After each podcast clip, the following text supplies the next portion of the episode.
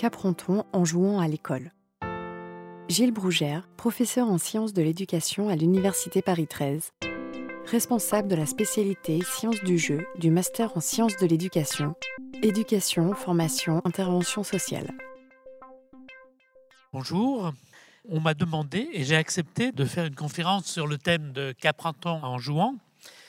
C'est une question à laquelle on ne peut pas répondre telle qu'elle est, parce que qu'est-ce que ça veut dire jouer? Où À quoi Comment Il y a une telle diversité dans les types de jeux, les situations de jeu, que vouloir répondre à une question aussi générale est impossible. Mais en essayant de répondre à cette question, je crois qu'on arrivera quand même à réfléchir à un certain nombre de questions qui sont derrière cette question et qui nous permettront de mieux comprendre les relations qu'il peut y avoir entre jeu et apprentissage, jeu et éducation. Donc, qu'est-ce que jouer?